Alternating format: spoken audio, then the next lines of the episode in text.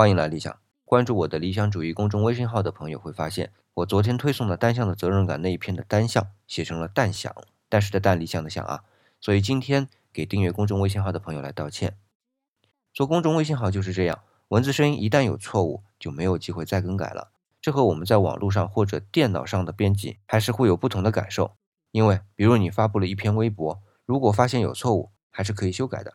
再比如单机上的一篇 Word 文档。就更是可以反复修改了，但是到了微信推送，一旦错了就是错了。但其实这才是符合我们真正生活规律的。刚才说的，比如修改了一篇有错误的微博，但之前阅读过的人能修改他们脑海里的内容吗？再比如那篇 Word 文档，很可能是一份合同，一旦和别人签订了，即便中间再有错误，也没有办法修改了。所以，首先要尽量避免错误，但当错误发生之后，第一时间修改错误是必要的。但同时，去沟通因为错误而产生的影响才更重要。